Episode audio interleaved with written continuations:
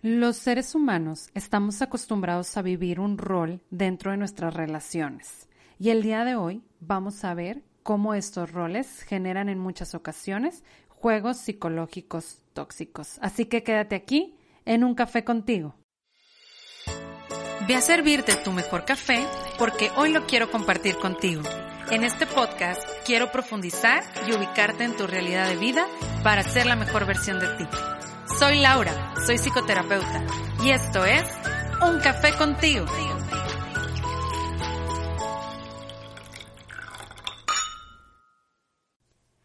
Hello, hello, mis cafeteros, bienvenidos una vez más a este episodio número 98 de su podcast favorito, Un Café contigo.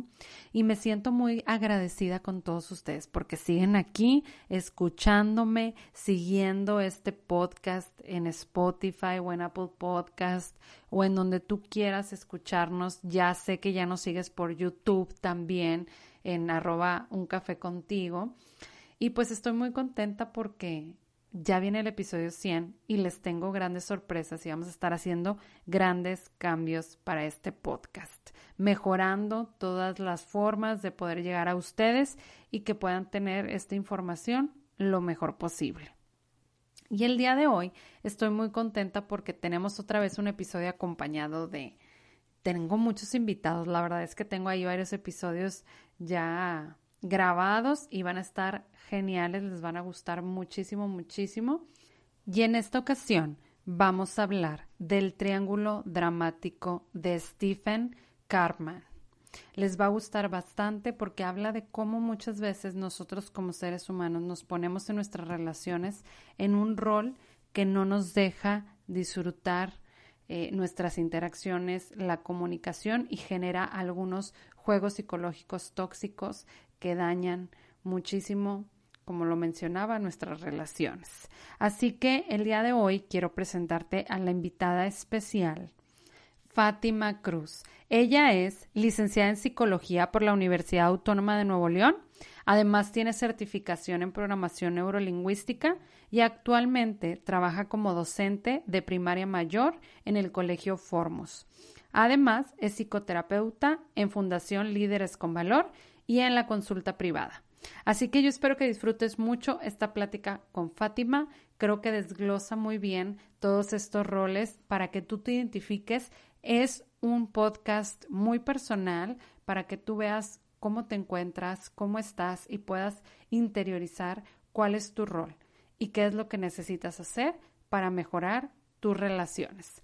Antes de pasar al episodio, te recuerdo que puedes acompañar este episodio con Nativo Café, un café 100% mexicano y además tenemos código de descuento mencionando un café contigo. Los puedes seguir como Nativo Café en Instagram o en Facebook. Así que vamos al episodio ahora sí.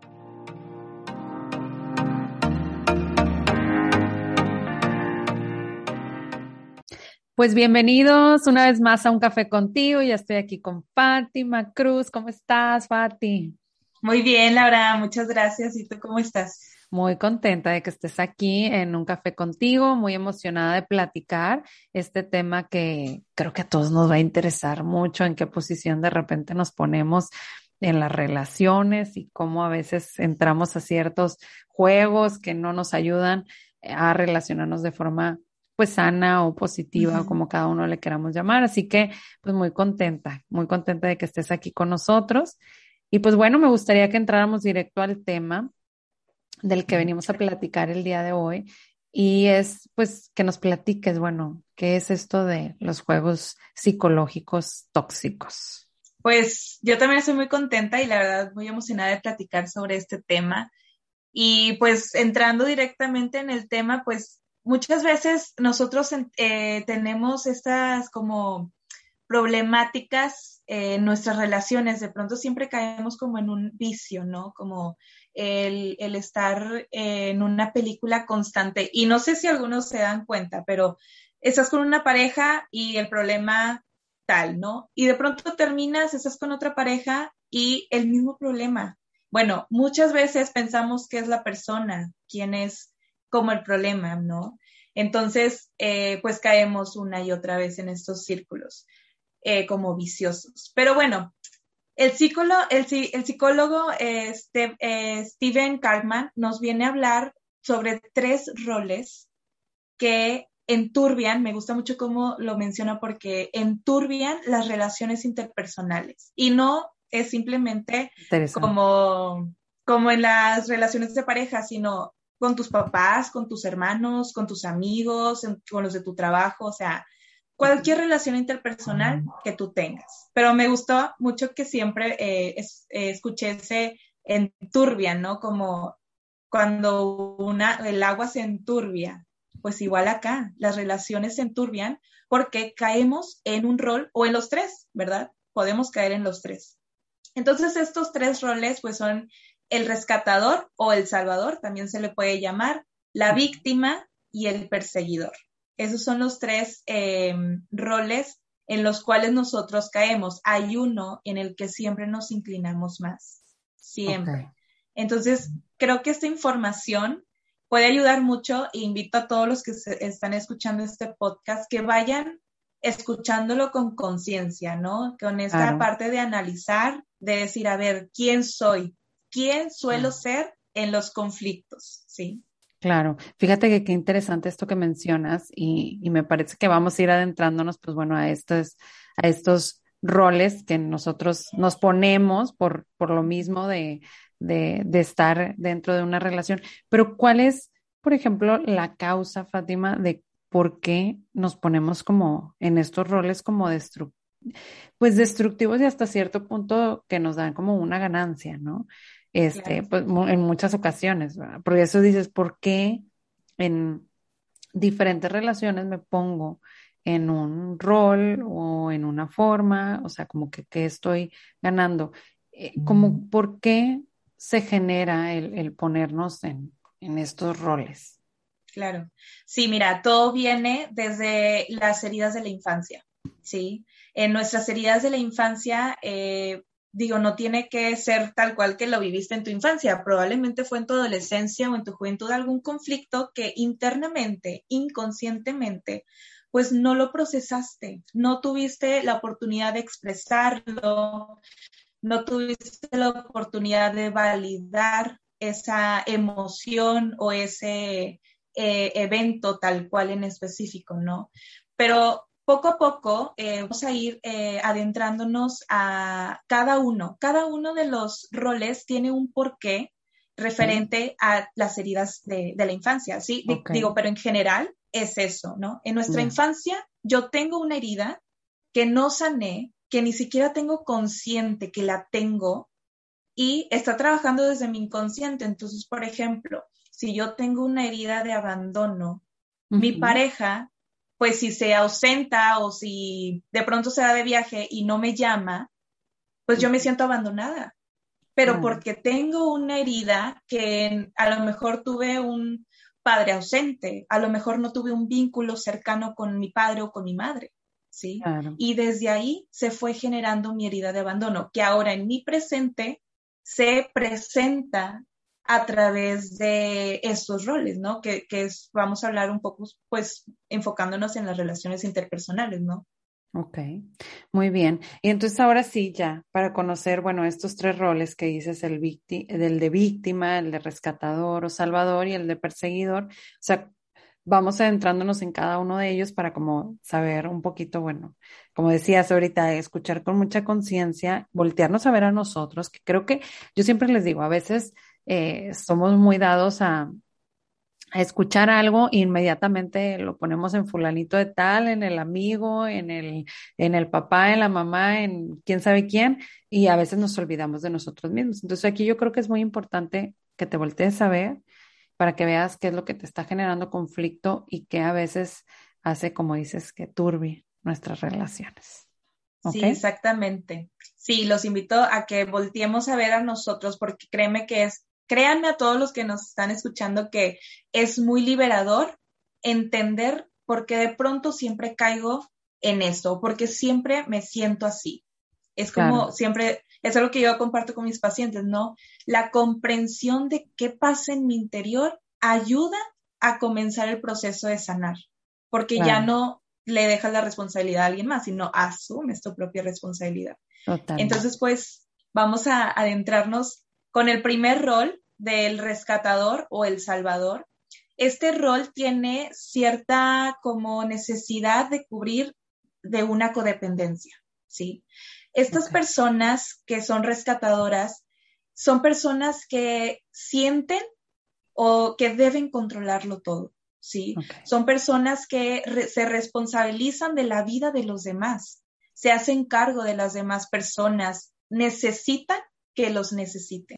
Son personas que en algún punto llegan a como dar su opinión sin que se la hayan pedido o dar la ayuda sin que nadie se lo haya pedido, porque tienen esta necesidad de rescatar a la otra persona, de, de pagarle sus cuentas, de llevarlo y traerlo de un lugar, de, por ejemplo, hay algunos que caen hasta el voy a sanarte de tu divorcio, voy a sanarte de tu duelo, caen en mucho em, este tipo de acciones, ese tipo de personas, pero en el interior, esas personas lo que hacen es huir de sí mismos. Al momento de querer ayudar a otra persona, como lo hacen de una forma muy que sobrepasa de, su, de, de sí mismo, de su persona, pues obviamente se olvidan. No, no tienen como este autocuidado, no tienen esta parte de escucharse a sí mismos, simplemente dan, dan, dan tanto o rescatan tanto que se olvidan de sí mismos. Y el juego, o bueno, antes de, de, explicar cómo empieza el juego de este tipo de personas, lo que te engancha a las personas rescatadoras, pues son las personas que cumplen el rol de víctima, ¿no? Que ahorita platicamos un poquito más sobre ese, pero pues sí, son personas que pueden estar en adicciones, ¿no? Te, enganchan personas que están en una adicción, que personas desamparadas, personas, eh, pues sí, que caen como en esta posición de que tienen una desventaja, que necesitas o que son personas inferiores, ¿no? Que tú necesitas rescatar. Y lo que hace este tipo de perfil es que hace todo para que la otra persona siga siendo víctima, porque mientras tú seas víctima, pues me vas a seguir necesitando. Claro, Entonces, sigo siendo esa. Exacto. Necesito que me necesites. Necesito seguir cumpliendo mi rol. Claro, qué interesante este rol y creo que he escuchado mucho este diálogo en, muchas personas de que es que yo siempre me enfoco en los demás en cómo se sienten, en lo que piensan, etcétera. Y, y, y eso pues nos aleja mucho de nuestras necesidades, incluso como a veces esta cuestión de sentirnos ansiosos tiene que ver mucho con, con, este, con este rol, ¿no? O sea, de, de que yo quiero que salvar, entonces estoy como todo el tiempo en alerta de quién necesita. Y entonces muchas veces por eso esta ansiedad de, de que cuando estoy conmigo, pues no me conecto, ¿sí? O sea, y, pasa mucho de estar todo el tiempo enfocándonos en las demás personas y en lo que sucede allá. ¿Y dónde estoy yo? ¿Verdad? ¿Dónde estoy yo y lo que yo necesito?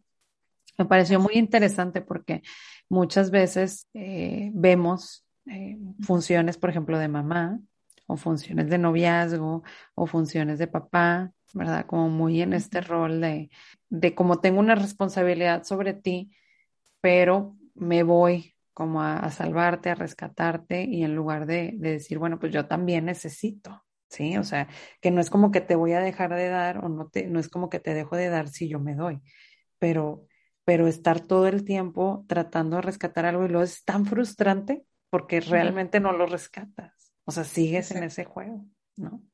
Exactamente. Eh, sobre todo este tipo de personas tienen una herida interna, hablando de dónde viene, el por qué caen en este rol. Pues bueno, tienen una herida interna, tienen un niño herido que aprendió a vivir queriendo rescatar, por ejemplo, a su papá o a su mamá. Un papá adicto, por así decirlo, un ejemplo que se me viene a la mente ahorita, pues es alguien que vivió, a lo mejor si tú tuviste un papá adicto, queriéndolo rescatar siempre. Digo, obviamente si tuviste esta parte de querer rescatarlo, ¿verdad? O a sus padres, o a sus hermanos, o a quien fuera, ¿no? Vivió su infancia como asumiendo este rol de tener que rescatar. Entonces, ¿qué pasa en su adultez? Pues lo sigue haciendo inconscientemente, ¿verdad? Porque ni siquiera sabe que lo hizo por una faltante en su infancia. Entonces, pues son personas que sí, definitivamente, eh, como lo pueden cumplir con sus hijos, como lo mencionabas ahorita, de, bueno, una mamá que hace que su hijo pues no se supere o que no sea responsable de sí mismo, simplemente hace que yo te rescato. Yo como mamá me necesitas, ¿no? Siempre te voy a estar rescatando. Digo, como lo decía antes, pasa en todas las relaciones interpersonales que tengamos. Esta persona, ¿cómo empieza el juego? Empieza ayudando, ¿verdad? A nadie se le va a negar la ayuda, pero aquí hay que diferenciar la ayuda del rescate, ¿sí? La ayuda este, pues simplemente es como un acuerdo, es un acuerdo en común en donde las personas, eh, yo te ofrezco mi ayuda, pero tú también qué vas a recibir, qué, me vas a dar, ¿no? Al menos para que ambas partes sean responsables, no porque me tienes que dar, sino por la misma responsabilidad como personas que asumimos, ¿sí? Entonces, eh, viene esa parte de, que comienzan ayudando, comienzan pagando cuentas, comienzan escuchando poco a poco, pero el juego siempre se posiciona en esta ayuda y apoyo como incondicional, ¿no? Pero con el, como con el trasfondo de que sea un sígueme necesitando, yo soy tu rescatador, yo siempre te apoyo, yo siempre te ayudo. Mm. Ese, ese es el enganche. Entonces, él o ella está en condiciones de dar sin condición y sin necesidad, pero sí realmente está con una necesidad, como lo mencionábamos antes, ¿no? Está esa necesidad de que me necesites. Y obviamente caen también en esto porque en muy en el fondo también esperan que las otras personas actúen como ellos. Y ahí es donde ciertas expectativas pues se, se caen, se rompen, se quiebran. ¿Y qué pasa? Pues no te sientes merecedor. De hecho, este rol mm. es muy desvalorizante, ¿sí? Asimismo, le, te quitas valor, porque si la persona no cumple con tus expectativas, no vale nada entonces. Tú no vales nada para la otra persona a la que estás ayudando. Entonces, pues sí, es un comportamiento que no, no tiene un como un reconocimiento, ¿sí? No, no es un, es un comportamiento que si la otra persona no lo ve así, pues simplemente es como un, pues ni modo. Entonces, ¿cómo puedes salir? ¿Cómo salir de este rol? O bueno, de este juego. Para salir de este juego hay que soltar, ¿no? Soltar a la persona, a esa persona a la que tú ya identificaste que sí, es una persona a la que estoy ayudando incondicionalmente y ella, esa persona no me está como otorgando nada de vuelta. Así es. Pues para dejar de jugar ese, ese juego de rescatador, tenemos que soltar. Ahí es donde tú te vas a dar cuenta. Podemos verlo como si fuera una prueba, como si fuera eh, el, el, ver si realmente la persona te quiere por ser quien eres, o si te quiere o está contigo por lo que, lo que le das. Claro.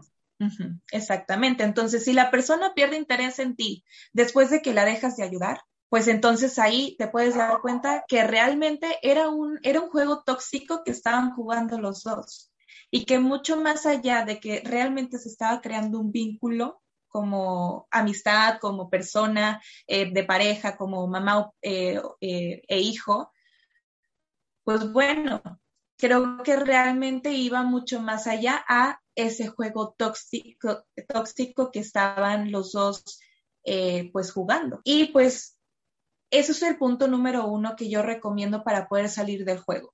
Y el, el segundo punto es el de establecer una comunicación afectiva y asertiva, ¿no? Esta comunicación que sea no desde la víctima. Si tú como rescatador identificaste que lo eres y ya no lo quieres ser, no caigas en el rol de la víctima, como en esta parte de, es que ¿por qué no si yo hago todo por ti? No, sino es desde la actitud adulta, ¿sí? Sin culpar a nadie. Claro. Es decir, he resuelto asuntos que no me corresponden. Así es. Y asumo mi responsabilidad de lo que hice, pero te, eh, quiero que sepas que ya no lo voy a hacer. Esa sería como una comunicación adulta, una comunicación asertiva, donde estés comunicando lo que hiciste, que te haces responsable de ti mismo, te asumes tu responsabilidad. Puedes comunicar también cómo te sientes, por supuesto, válido, pero también vas a comunicar qué es lo que vas a hacer. ¿Sí? El ya no lo haré. Qué interesante esta, estas dos cuestiones que, que yo creo que son muy importantes y que sí tendemos muchas veces a irnos al rol de, de, la víctima, de decir, pues ya no me da, digo, ya no doy y él no me da, pues entonces, sí, o sea, qué, qué mala onda, ¿no? Y entonces a veces tratamos de ir volcándonos a, a otros roles, ¿verdad? Eso, eso, eso es interesante lo que mencionas. Y también que creo que estas dos cosas de, bueno, soltar y de comunicar y de expresar, y a veces creemos que, que el regresar la responsabilidad al otro es como si ya no le estuviera dando amor o como si ya no estuviera, eh, pues, dando, ¿sí? Y, y, a veces también justificamos nuestro, nuestro rol. Decimos, es que no, es que a mí me gusta dar mucho. Pero oye, a ver, si el dar mucho, mucho, mucho, mucho, sin recibir nada o de una manera en la que tú no estés como tratando de resolverle la vida a los demás, realmente es como, ¿eres así o realmente estás teniendo esta conducta para obtener algo o para cubrir, como tú dices, una necesidad de sentir como que pues soy importante, ¿sí? O que realmente el valor me lo están dando en base a esta acción que yo estoy haciendo de que, de rescatar. Porque ¿Qué pasa cuando rescatas a alguien? Pues, ay, que muchas gracias y que casi creo que te ponen como en un, en una posición de héroe. Entonces eso inconscientemente pues te da como un, un valor entre comillas a ti. Entonces estoy tratando de recibir eso del exterior en lugar, como tú dices, del interior. Entonces cuando, eh, cuando no lo recibo del exterior, pues claro que siento como si no valiera nada de lo que estoy haciendo, como si no fuera valioso. Entonces, qué interesante este, este rol del rescatador que nos compartiste el día de hoy, Fátima. El siguiente rol, ¿cuál sería? El siguiente rol es la víctima. Vamos a hacer como este clic este entre esos dos para que se, se, se complementen, ¿no? Muy bien, la víctima bueno, el rescatador era como codependiente, ¿no? Necesito que tú me necesites. Y la víctima es dependiente. ¿Sí? Ahí es donde se hace el ganchito de esos dos. La víctima es una persona que no asume su responsabilidad, ¿sí? Es una persona que no quiere crecer, internamente, inconscientemente, no quiere crecer. Está atrapada en ese eterno niño o niña y pues está como en esa posición de exigir que los demás le den, que los demás le resuelvan, que lo apoyen, que carguen con él por completo. Otros eh, deben darle, otras personas necesitan resolverle, cargar con ellos, apoyarlos en todo, ¿no?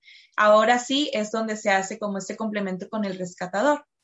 Encuentran las, los, las personas víctimas, encuentran excusas, pretextos a través de la enfermedad, a través de eh, el dinero, los hijos, como por ejemplo si, si son padres, pues si yo como mamá y nos estamos divorciando, nos estamos separando, pues necesito que cargues con los hijos, pero ahí es donde me incluyo yo también, aunque ya no sean pareja, ¿sí?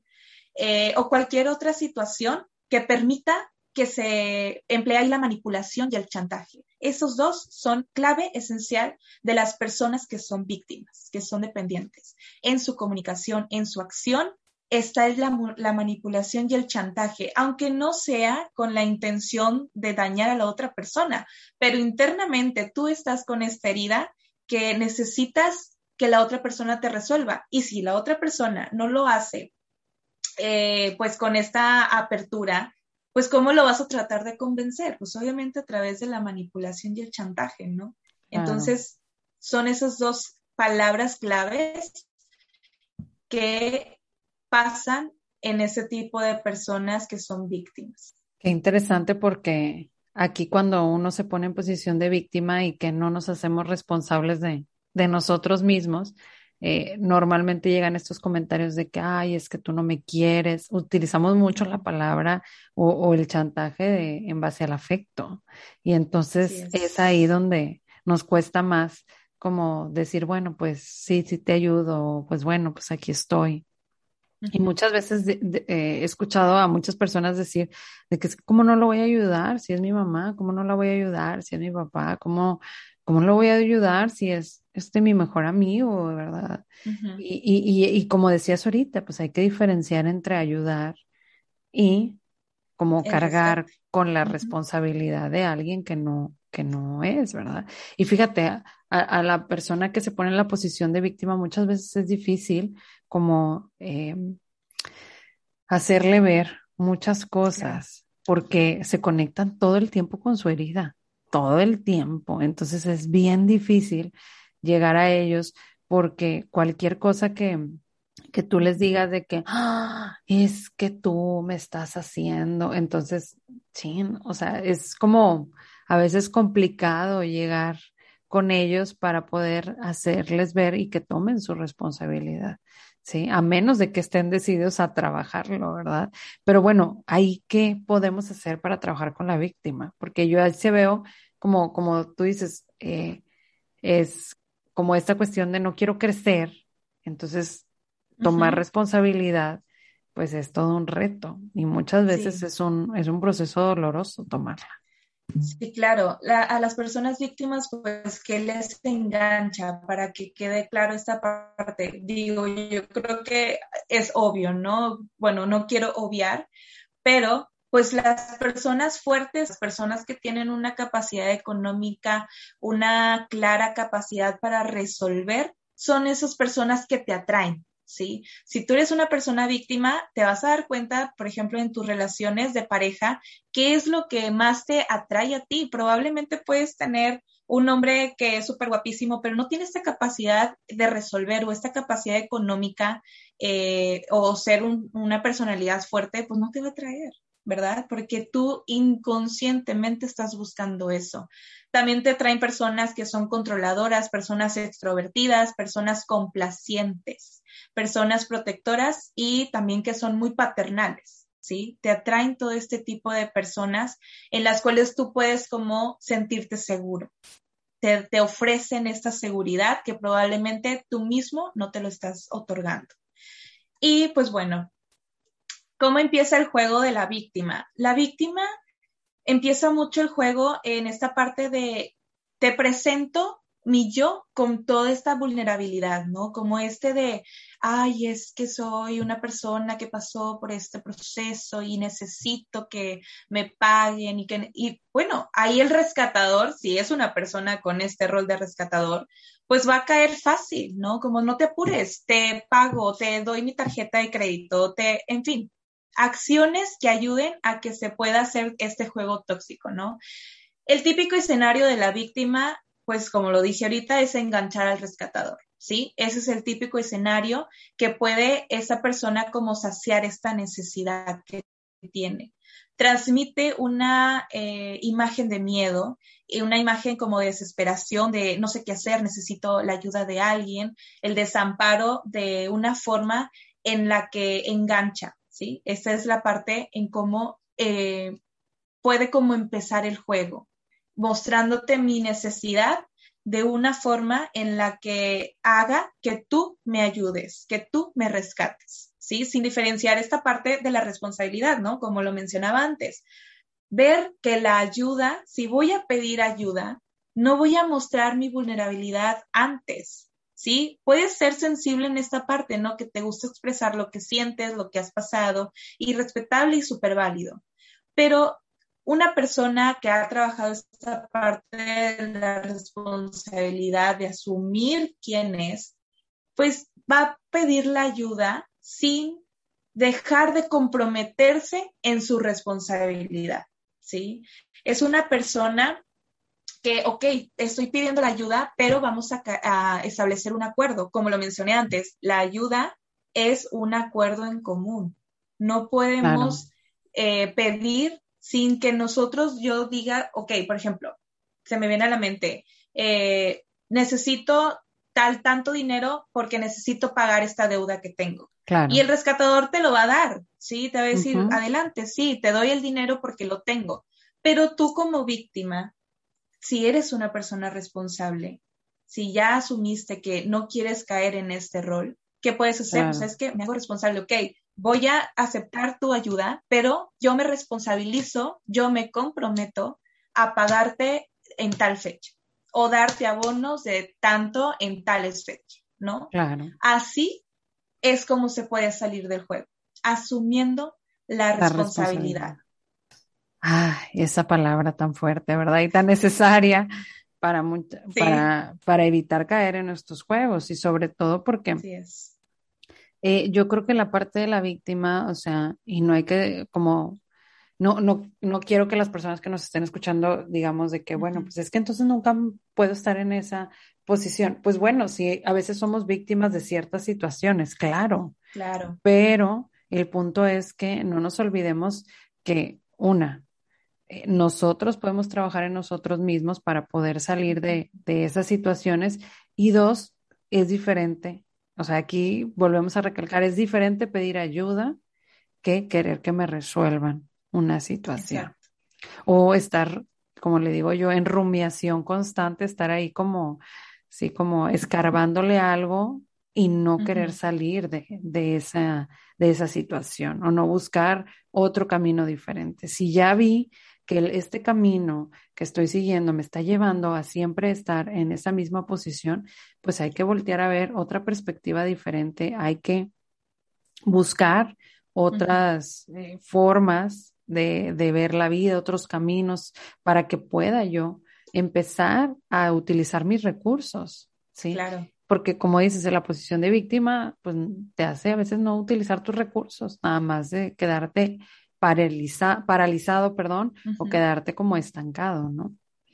Sí, claro, definitivamente. Y como lo mencionaste hace, hace ratito, las personas víctimas son las más difícil de que puedan ellos comprender que realmente necesitan salir de ahí. O sea, es, em, les cuesta mucho trabajo por esta, esta parte que tú dijiste, ¿no? Que están constantemente en su herida.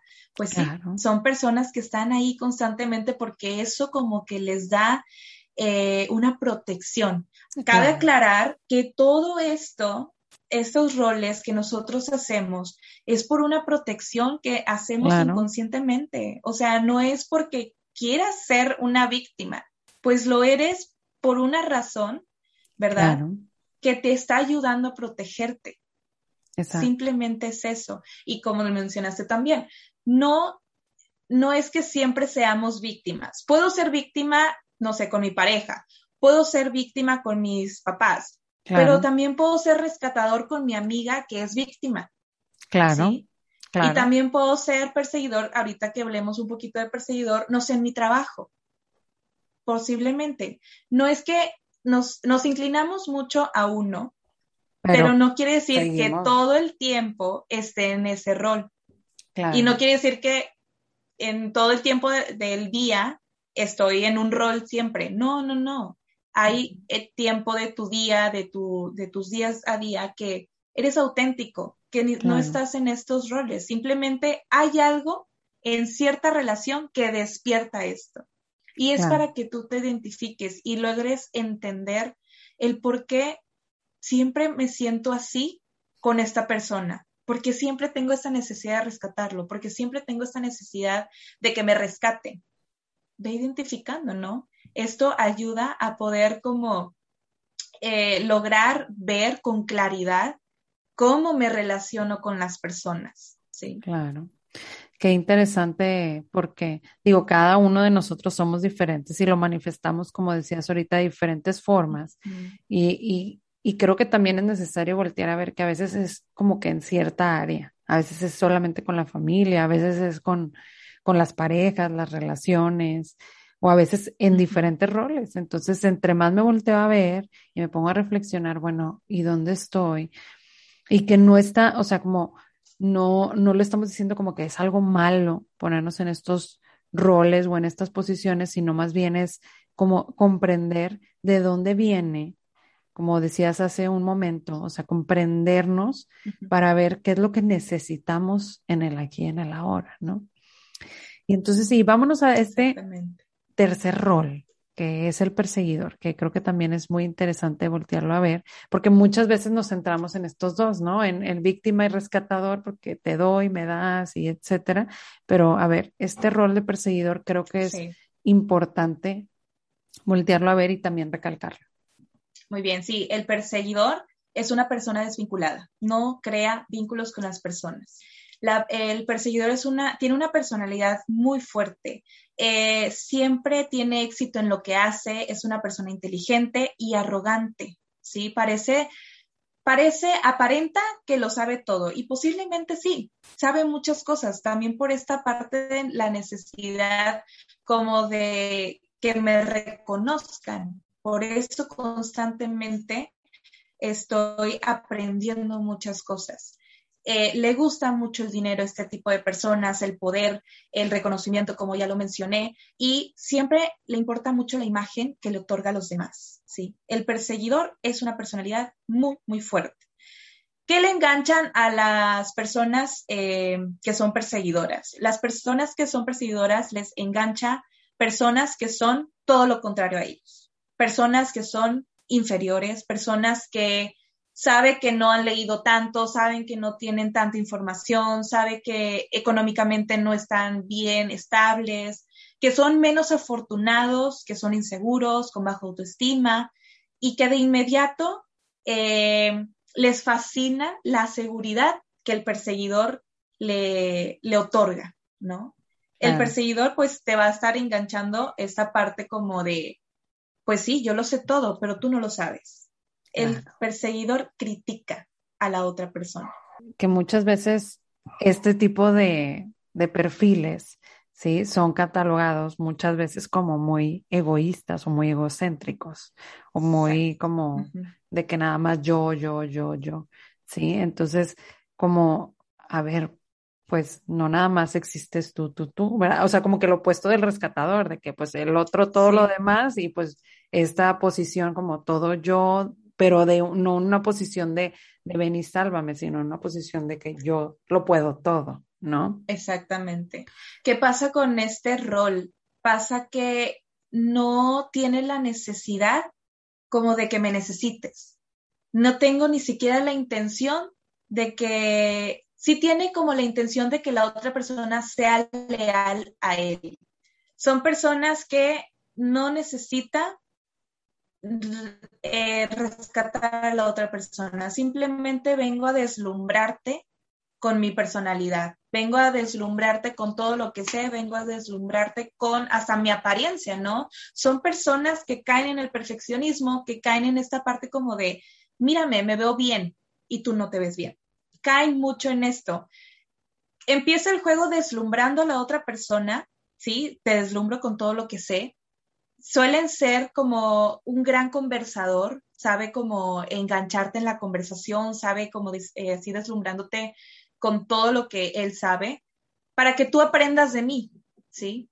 Tienen esta parte y tienen muchos temas para platicar, tienen bastantes temas, pero después de que te deslumbra y si tú empiezas a ser vulnerable en esa parte de abrirle tu, personalidad, tu forma de ser a, esa persona perseguidora, lo que hace es que comienza a eh, descalificarte, empieza a criticarte, ¿sí? Es una persona que critica mucho a los demás, no importa si está dañando o no, como que no tiene en conciencia este daño que puede estar haciendo la otra persona al momento de descalificarlo, ¿no?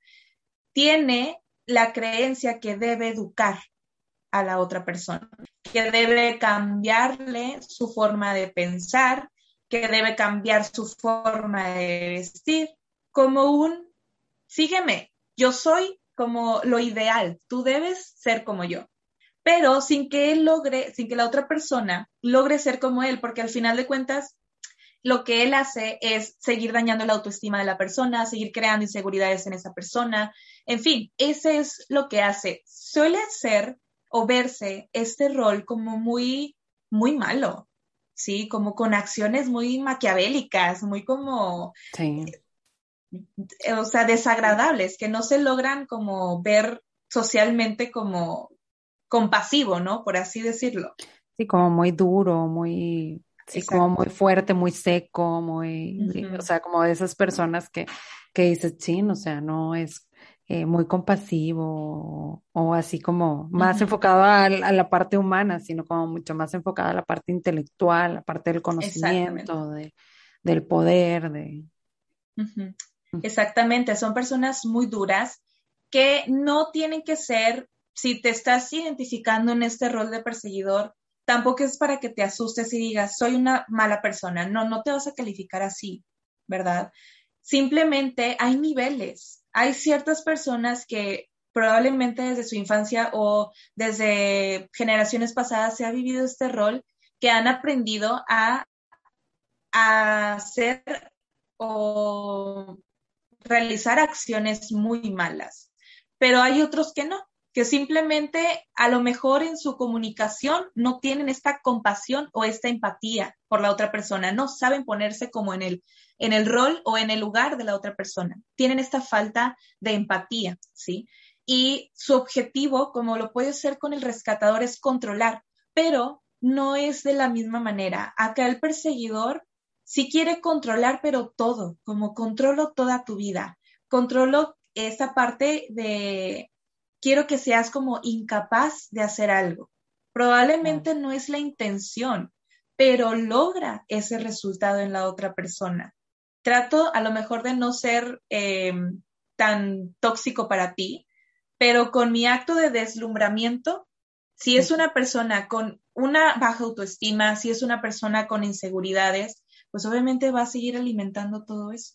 Y también como tapando las propias como también inseguridades, ¿no? O sea, Por como, supuesto. O sea, pues porque quiero descalificarte a ti o porque quiero yo sentirme superior a ti, como si los seres humanos, o sea, como tuviéramos un valor en base a el grado de conocimiento o el dinero que tenemos o, o la forma de vestir o las cosas que hemos logrado. O sea, entonces como esa parte de necesito ser más, más, más, más, más que tú para no sentirme yo que estoy perdiendo algo, que tengo menos valor y demás, ¿no? Exactamente. Qué interesante. Por eso mencionaba mucho de, decir, bueno, probablemente en el trabajo suelo ser perseguidor. ¿Por qué? Porque se da mucho a lo mejor con esta parte de, de los líderes de una empresa o los jefes de una empresa, ¿no?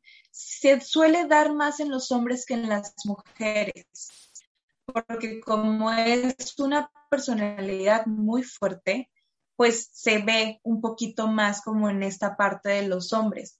Pero como tú lo mencionas, tiene una necesidad que cubrir.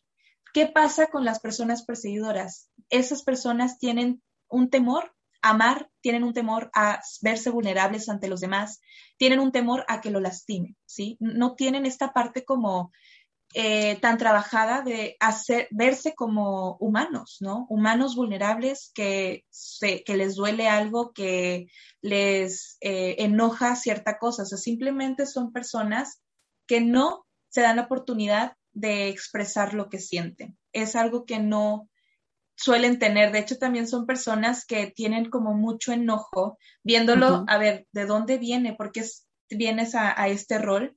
Son personas que tienen como un enojo al sexo opuesto. Puede ser, eh, o, si son eh, homosexuales, pues son personas que tienen enojo contra el mismo sexo, ¿sí? Por su historia, de, su dinámica familiar, los vínculos que no se crearon en sus padres, en fin, Razones hay, pues muchas, habrá muchas. Claro. Pero suelen tener este enojo con la persona del sexo opuesto. Ok. ¿Y cómo pueden salir como de este rol estos perseguidores? Porque como decíamos, eh, y, y, sí, lo vemos mucho eh, en este rol, o sea, como que veo ciertas emociones en cada uno de los roles, como, como mucho más establecidas, ¿no? Como dices, está este rol como más del enojo, el rescatador como un poquito más eh, ansioso, el víctima como mucho más de tristeza y, y, como más, o sea, es como que cada uno tiene como ciertas emociones como mucho más, eh, sí, como que se ven como mucho más. Entonces, ¿cómo salir de este juego del, perseguidor? Claro, eh, para poder salir del rol del perseguidor, pues primero que nada hay que reconocer que lo eres. Si tú ya lo estás reconociendo a través de este podcast o a través de algún otro libro donde tú lo hayas escuchado, pues felicidades, ¿no? Porque es el primer paso y creo que el más difícil, ¿no? Para que lo pueda, ahora sí, sanar y salir de este juego. Si eres perseguidor y estás en este proceso y ya no querer serlo, el proceso que debes de, de vivir es de humildad, ¿no? Trabajar, ir trabajando la humildad, donde tú reconozcas que eres vulnerable y que observes tus comportamientos. Si son comportamientos que han dañado a los demás, reconocer el daño que hace, eh, ser empático, ser también compasivo contigo mismo y no solamente con los demás, sino con uno mismo. Si yo soy una persona perseguidora, también me he hecho mucho daño. Y para poder empezar a crear relaciones con vínculo, primero tengo que crear una relación buena conmigo mismo. Tengo que ver todo este proceso de humildad. Es un proceso en donde te reconoces vulnerable y empiezas a reconocer también tus comportamientos, qué acciones has hecho, qué palabras has dicho también, que han dañado o han descalificado a otras personas. Algo que también ayuda mucho a que puedas salir de este rol es trabajar el enojo con el padre del sexo opuesto. A ver qué pasa. ¿Por qué estás tan enojado con las mujeres o por qué estás tan enojada con los hombres? ¿Qué pasó? ¿Qué enojo? ¿De dónde se generó este enojo?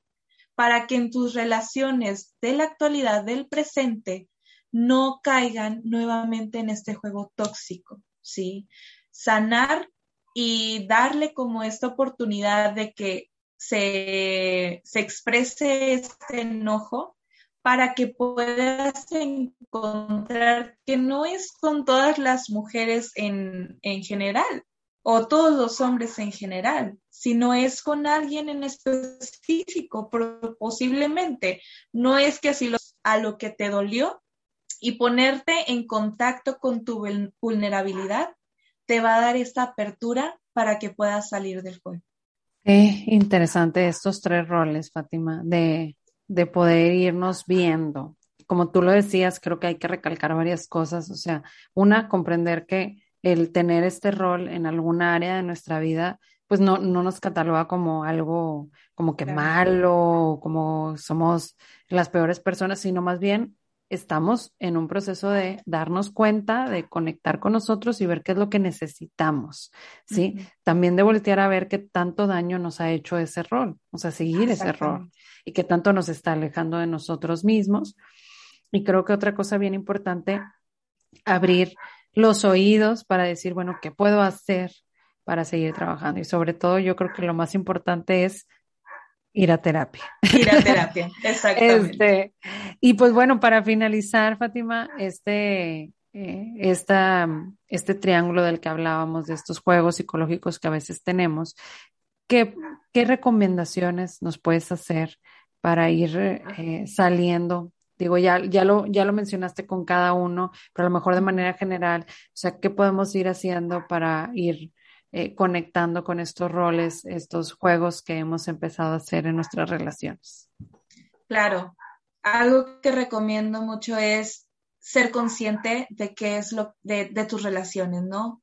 Entre más consciente seas y menos dolor, vivirás de una forma más auténtica. Entonces, obviamente, si tú ya te identificaste y no logras trabajar más esto, ve a terapia. Eh, definitivamente es una invitación eh, abierta para que puedas seguirte conociendo y aprendas a ser consciente, ¿sí? Porque en el momento que eres consciente, sabes reconocer, sabes identificar y hacerte responsable del rol en el que has caído, vas a empezar a sanar. Entonces, cada rol, eh, pues ahora sí que el nivel va, a ser eh, proporcional al dolor que tú tengas, ¿sí? Porque como lo mencionamos, viene todo esto desde el niño herido. Entonces, si hay algo que necesitas sanar, que necesitas eh, trabajar, hazlo. No pierdas más como esta oportunidad, no pierdas el tiempo en seguirte conociendo, porque definitivamente vivir en esta autenticidad, vivir en conciencia es difícil. Si las personas que ya hemos tomado terapia, que ya estamos en este proceso, aún se nos cuesta, aún nos es difícil reconocer ciertas cosas que nos hemos equivocado o que me faltó o que no hice, pues imagínate una, una vida que no, en, que no es consciente. Pues claro, va a ser doloroso, va a ser difícil, pero créanme que va a valer la pena. Totalmente. Sí, porque entre más dejamos atrás el piloto automático, pues mucho más entendemos por qué estamos haciendo tales cosas, porque nuestras acciones, nuestras conductas, nuestros pensamientos, nuestras emociones se están presentando en nuestra vida. Entonces, para volver a, a, tomar responsabilidad sobre, sobre uno mismo. Sí. Entonces, pues Fati, me encantó que platicáramos de este tema. Creo que es súper interesante, súper importante. Eh, realmente es un tema que no había explorado demasiado y creo que me, me, voy con muchos aprendizajes y muy nutrida el día de hoy. Así que me gustaría que nos compartieras dónde te podemos encontrar, dónde te podemos eh, echar ahí un mensajito y conectar contigo para que sigamos, pues bueno, consumiendo tu contenido de valor tan, tan importante que, que nos das en las redes sociales y en, y en otros espacios. Claro, en Instagram estoy como Fátima Cruz Psicóloga, así me pueden encontrar. Y igualmente ahí en, en Instagram pues está eh, el link para que si alguien quiere eh, terapia o quiere platicar un poquito más sobre este tema, está el link de, de mi WhatsApp para que pues bueno, ahí están los contactos, ¿no? También mi teléfono, el correo, también ahí está todo para que lo puedan ustedes eh, ir a ver, ir a checar, ¿verdad? Pues muy bien, pues yo te agradezco mucho, Fátima, que hayas estado el día de hoy aquí en este episodio. Gracias por llevarnos a este nivel de conciencia profundo, así de empezar a reflexionar acerca de nosotros y pues yo espero que no sea la única vez que nos veamos por aquí, ¿verdad? Claro, yo muy agradecida, la verdad estoy muy emocionada, me encanta platicar de estos temas porque sé que ayudan. Soy persona que eh, lo vivió, entonces por mi propia experiencia me encanta poder platicarlo, poder transmitirlo porque sé que una vida en, en conciencia ayuda mucho a ser plenamente felices, ¿verdad? Entonces, pues sí, yo encantadísima de volver aquí, la verdad. Muchas gracias, Fátima. Muchas gracias a todos los que nos estuvieron escuchando. Gracias por, por darse la oportunidad de, profundizar en ustedes mismos. Y pues les recuerdo de seguirnos en arroba y bajo un café contigo o en arroba Laura Cárdenas para seguir eh, todos los episodios del podcast. Recuerda de seguirnos en YouTube como eh, un café contigo. Y pues ahí vamos a estar siguiendo y compartiendo más temas de valor. Y pues muchas gracias a todos. Esto fue un café contigo. Hasta luego.